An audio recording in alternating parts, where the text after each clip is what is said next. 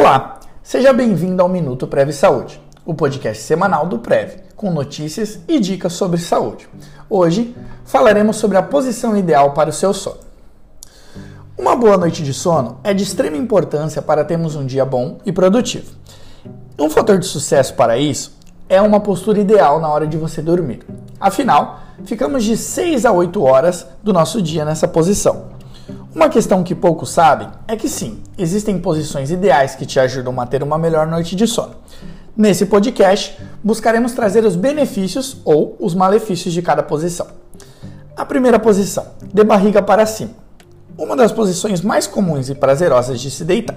Afinal, quem nunca chegou em casa depois de um dia cansativo de trabalho, tirou os sapatos e deitou no sofá apenas para descansar?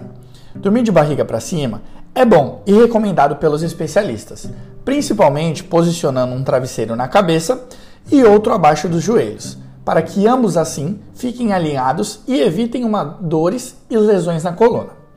Segunda posição, de bruços. Deitar-se de barriga para baixo é a posição menos recomendada, pois sua coluna não encontra sustentação e é forçada em diversas posições tortas durante o sono, o que torna prejudicial tanto para o descanso quanto para a integridade da coluna.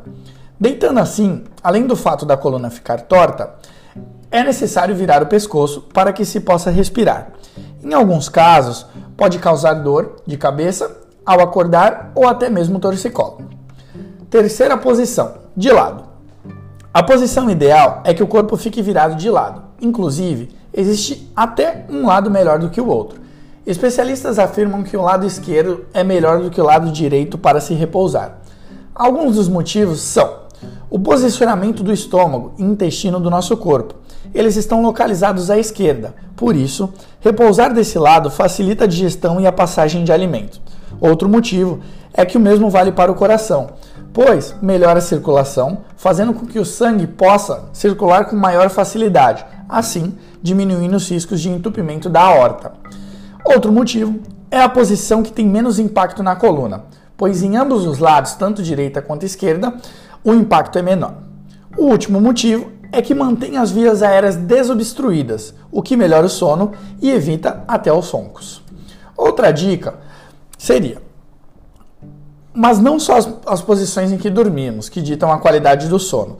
Outros fatores que podem contribuir para uma boa noite de sono são hábitos melhores no dia a dia, uma alimentação balanceada, a prática de exercícios físicos, ter horários regulares de sono e evitar cochilos longos durante o dia.